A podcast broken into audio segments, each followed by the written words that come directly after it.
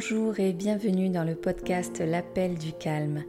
Mon nom est Anne Gaëlle, je suis coach et équi-coach multi-entrepreneur passionné de développement personnel, de nature et de chevaux et également maman de trois enfants. Ma mission est de vous guider pas à pas et en douceur sur la voie de la sérénité. Chaque semaine, je vous partage des clés des outils et des ressources bien-être ainsi que mes expériences pour vous inspirer et vous amener à retrouver le calme en vous et autour de vous. Ensemble, faisons de chaque épisode un espace de respiration, un moment pour vous. Alors, à tout de suite pour un nouvel épisode. Bonjour, je suis ravie de vous retrouver cette semaine. Alors aujourd'hui, nous allons parler changement ces changements parfois nécessaires dans nos vies, qu'ils soient petits ou grands, et ces changements qui, malgré tout, bien que nécessaires, nous font peur. Dans cet épisode, je vous proposerai quelques pistes pour apprendre à l'apprécier, mieux l'apprivoiser, quand celui-ci peut apporter un vrai bénéfice dans votre vie. Mais avant toute chose, j'aimerais évoquer avec vous ces deux grands types de changements que l'on va rencontrer dans notre vie, à savoir les changements que l'on va choisir et puis ceux que l'on va plutôt subir.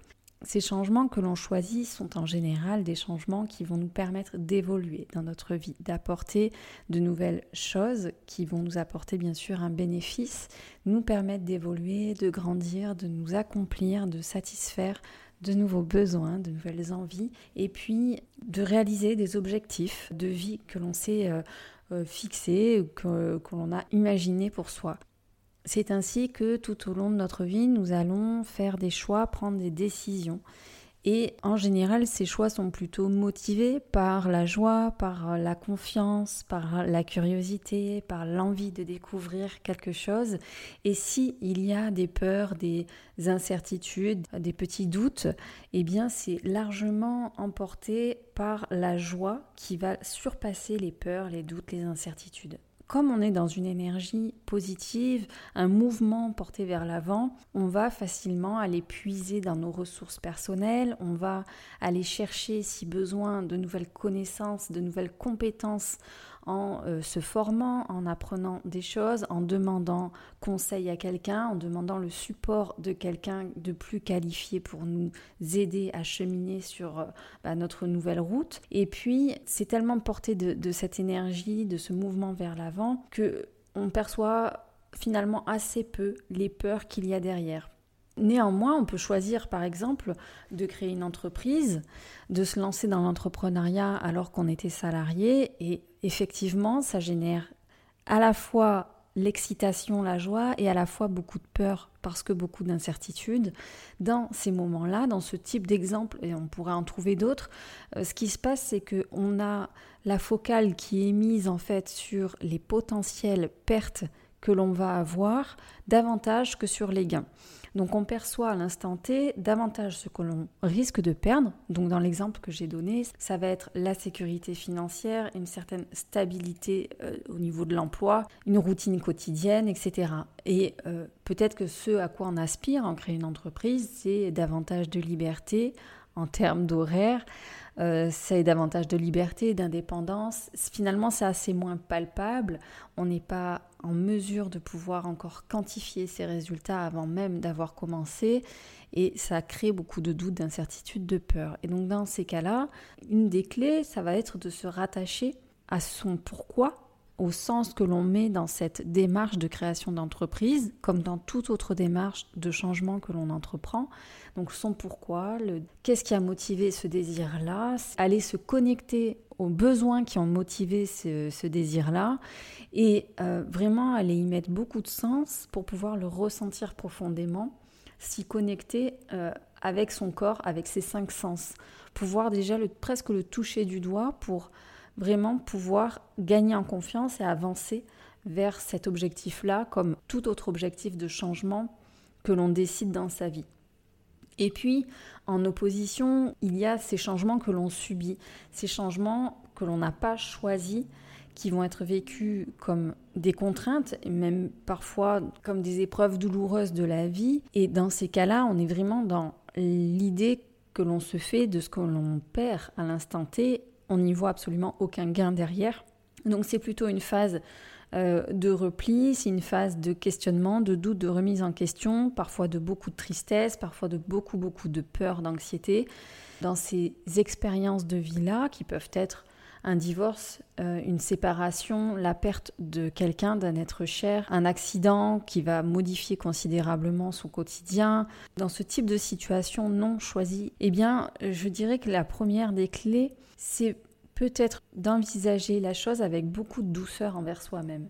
C'est-à-dire que cet événement est arrivé et la seule chose que je peux faire, c'est d'éviter de mentaliser le truc comme si c'était vraiment quelque chose de subi. Parce que subir, ça nous enlève tout pouvoir, tout moyen d'action. Et donc l'idée à l'intérieur de, de, ce changement que l'on aurait vécu et que l'on n'a pas choisi, c'est de se dire oui, je ne l'ai pas choisi, j'accepte de ne pas l'avoir choisi. Par contre, ce que je choisis là, tout de suite, c'est de me donner par exemple beaucoup de douceur, de me donner par exemple du temps, de me donner la permission d'être triste, la permission d'être en colère. Peut-être que si ça fait euh, trois semaines que je suis enfermée chez moi avec beaucoup de tristesse, de solitude, peut-être qu'aujourd'hui je peux me donner la permission et choisir d'aller marcher dix minutes au soleil. Et en fait, c'est de reprendre le pouvoir petit à petit, se donner des permissions pour reprendre le pouvoir et se dire, bien, dans une situation que je n'ai pas choisie, je peux en revanche cesser de la subir et y mettre de l'intention derrière. Une intention vraiment de soin, de soin vis-à-vis de soi, de respect de soi, de bienveillance envers soi, parce que dans ces épreuves-là, c'est la seule chose réellement que l'on peut commencer à faire. Donc ça, ça peut être une petite clé. Aujourd'hui, les changements que l'on va évoquer, c'est plutôt ces changements de vie nécessaires, donc plutôt des changements que l'on va choisir ou que l'on va faire après avoir perçu qu'un changement était nécessaire, c'est-à-dire que quelquefois il y a quand même une espèce de résistance au changement. On a l'impression qu'on n'a plus tellement le choix que de faire un nouveau choix et d'initier un changement. En réalité, c'est parce que ce changement il est nécessaire, il arrive à point dans la vie, c'est maintenant que quelque chose doit changer. Donc on va aller euh, explorer ça ensemble. Vous avez peut-être déjà vécu ce genre de moment où vous savez que quelque chose doit changer et pourtant rien ne change. On pourrait prendre les, habitudes hein, que l'on a, des habitudes du quotidien. Souvent, ça vient avec les résolutions du nouvel an, par exemple, ou quand on fête son anniversaire, ou quand il y a un événement particulier. À la rentrée de septembre aussi, on se dit, ben tiens, je vais euh, faire davantage de sport, je vais cesser de fumer, je vais faire ceci, faire cela. On veut initier des changements d'habitude. Et puis en fait, euh, on s'aperçoit que très souvent nos efforts euh, ne vont pas payer. D'ailleurs, on a du mal à se discipliner pour conserver ces efforts-là. Du coup, euh, il y a un petit changement qui s'opère pendant quelques jours et puis paf, ça retombe comme un soufflet et en fait on retombe dans nos vieilles habitudes. C'est pas si simple de changer quelque chose dans notre quotidien.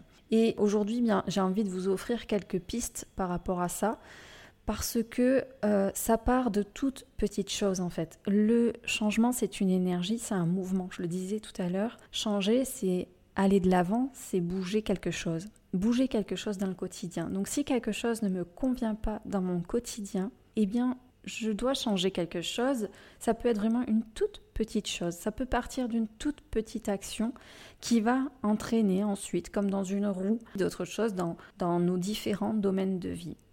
Je vais m'expliquer un petit peu plus clairement. Euh, il m'est arrivé à une période de ma vie de me sentir, je ne sais pas, comme oppressée dans mon quotidien. Il y avait quelque chose dans ma maison, qui, euh, une énergie qui ne me convenait pas et j'arrivais pas à mettre le doigt sur ce qui ne me convenait pas. C'était je sais pas. C'était assez, assez bizarre. Et puis, euh, j'ai rencontré une coach à l'époque qui m'a fait faire un exercice qui s'appelait le zéro parasitage et qui consistait à passer en revue tous mes domaines de vie. Donc, les domaines de vie, c'est quoi? C'est, la vie de couple, c'est la vie familiale, c'est la vie sociale, c'est euh, les aspects financiers de ma vie, c'est euh, ma santé, c'est la vie spirituelle, mes loisirs, mes passions, etc. Et on y avait inclus la maison, puisqu'il y avait ce sentiment euh, d'oppression aussi, de ne pas pouvoir avancer, d'être coincé quelque part. Et euh, elle m'avait demandé donc de faire une liste de au moins 50 choses qui parasitaient mon quotidien, en commençant par des choses très pratico-pratiques, très dans le matériel, dans le concret, et puis d'aller ensuite vers eh bien tout ce qui portait aux relations, au domaine spirituel, etc., etc. Et en fait, je me suis aperçue que chez moi, j'ai réussi donc à mettre le doigt sur ce qui ne me convenait pas, ce qui était vraiment du, des questions logistiques et matérielles, un éclairage qui n'allait pas, un grippin qui ne fonctionnait pas, euh, des petites choses comme ça du, quotidien, et en fait qui s'étaient accumulées. Et dès lors que j'ai cessé d'accepter dans mon quotidien d'avoir un éclairage insuffisant qui donnait une atmosphère assez triste, assez sombre dans, dans mon salon, euh, dès que euh, j'ai décidé de changer de grippe, hein, dès que j'ai accumulé en fait des petites actions comme ça, pris en main les choses qui ne me convenaient plus, et eh bien ensuite j'ai été à même d'apporter davantage de changements. Et puis je suis allée comme ça jusqu'à une reconversion professionnelle, à, vraiment faire bouger toutes les lignes dans, dans mon quotidien, dans ma vie. Donc une toute petite action peut vraiment mener plus loin. Et puis parfois, ben, il n'y a pas nécessité d'aller beaucoup plus loin, de changer radicalement sa vie. Mais comme quoi, mettre le doigt sur de toutes petites choses sur lesquelles on peut reprendre la main et changer, et eh bien en fait, ça nous donne une nouvelle énergie, ça initie ce, mouvement vers l'avant, c'est précisément ça le changement. Et puis ça change quelque chose à l'intérieur de nous. Hein. Quand on reprend la main, quand on prend une décision, on initie aussi quelque chose à l'intérieur de nous, un mouvement. Ça va bouger. Quelquefois, les gens vont vous dire Oh, mais tu as vachement changé ces derniers temps. En fait, c'est pas tellement qu'on change. Je reste persuadée que on est la même personne, on a ce, fond vraiment au plus profond de soi, on est toujours la même ou le même. Par contre, on va évoluer, on va grandir, on va en fait, c'est comme si on allait se découvrir couche après couche, apporter à notre conscience euh, ce que l'on est en plus de ce que l'on imaginait être et se donner cette possibilité, ces capacités-là. Or, quelquefois, on résiste. On résiste à ce changement, on a dans notre tête, dans notre esprit, davantage ce que ça va nous coûter de changer. Ce que ça va nous coûter en termes d'énergie, peut-être, en termes d'argent, en termes de temps, en termes de moyens, euh, c'est-à-dire en termes de compétences à aller chercher, en termes de changement dans les relations, etc. Et peut-être que ça va aussi nous pousser à faire des choses que l'on n'a pas l'habitude de faire. On est enfermé dans un certain système. Par exemple, si je suis quelqu'un qui n'a pas l'habitude de demander de l'aide, qui n'aime pas demander de l'aide à quelqu'un, qui, veut faire les choses par, euh, par soi-même, et que là, ce changement précisément va me demander d'aller demander quelque chose, et eh bien du coup, ça va créer une résistance en moi je vais éviter, je ne vais pas aller vers ce changement, je vais résister. Donc on peut rentrer dans ce mécanisme de résistance qui va nous porter à éviter à éviter le changement, à rationaliser nos comportements alors même que la situation ne nous convient plus, à projeter sur l'autre ou sur des choses extérieures à nous-mêmes ce qui nous empêche de changer. Hein. J'évoquais euh, le temps, l'argent, les moyens. Euh, voilà, on, va trouver des excuses qu'on va porter sur, sur l'autre ou sur les autres aussi. On va peut-être aussi s'excuser derrière une certaine malchance que l'on aurait dans notre vie, un karma familial qui ferait que bien notre destin euh, est ainsi et, c'est une fatalité. Euh, sur notre caractère, on va peut-être s'excuser, se cacher derrière notre timidité, derrière euh, une introversion, derrière un caractère qui va nous empêcher d'aller vers l'avant. Et puis il y a la peur de décevoir les autres, Peut-être en faisant certains changements, il y a peut-être la peur de l'échec derrière, si j'initie quelque chose et puis que ça ne fonctionne pas comme je l'avais imaginé, qu'est-ce qu'on va penser de moi? Donc la peur du jugement, la peur de la critique. Et puis euh, forcément, euh, je crois que la plus grande des peurs, c'est cette insécurité qui vient avec l'incertitude, la peur vraiment de, de perdre quelque chose de très très grand. Et en fait, c'est comme ça qu'on tombe dans cette espèce de zone de confort parce que la routine apporte quelque chose de confortable, de une certaine sécurité, c'est nos repères. Et dès lors que l'on va changer nos repères, il y a une instabilité qui se crée. Et quand nos repères, nos habitudes sont changées, notre routine est changée, en fait, ça crée une rupture de stabilité. Dans ces cas-là, notre, même si on est dans une espèce de mal-être ou que quelque chose ne nous convient pas de notre quotidien, notre cerveau est capable de nous faire faire des compromis et d'accepter l'état d'inconfort pour éviter le changement. La première invitation que j'ai envie de vous proposer, c'est celle-ci, c'est d'aller voir quelles sont potentiellement vos résistances. Quand j'évoque euh, ces quelques points, en quoi ça fait écho avec vous? Et puis quelles sont vos croyances par rapport au changement? Est-ce que le changement pour vous est nourri par des expériences passées ou des modèles positifs ou négatifs? C'est-à-dire que si je suis nourri par euh, un certain nombre d'expériences négatives qui ont lieu dans le passé, que les changements que j'ai vécus étant plus jeune ou au cours de ma vie plus récemment ont été plutôt des changements portés par des événements négatifs, douloureux, eh bien forcément je vais être davantage ancrée dans une espèce de peur du changement, je ne vais pas forcément aimer le changement.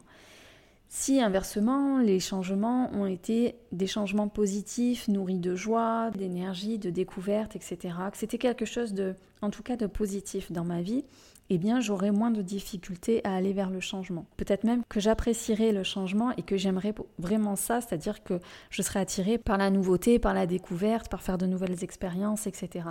Donc, le sens aussi qu'on donne au changement est important. Donc, pour vous, le changement est nourri par quoi? Par quelle croyance? Et si vous avez plutôt vécu des expériences négatives, j'ai envie de vous inviter à, prendre de la hauteur, à regarder l'entièreté de votre vie et à vous interroger sur les changements positifs qui ont aussi eu lieu dans votre vie. Parce qu'il y en a eu, et ça peut être des changements tout à fait intérieurs, c'est-à-dire que vous avez retiré de ces expériences quelque chose qui vous a permis voilà, d'explorer de, nouvelles facettes de vous-même ou de la vie.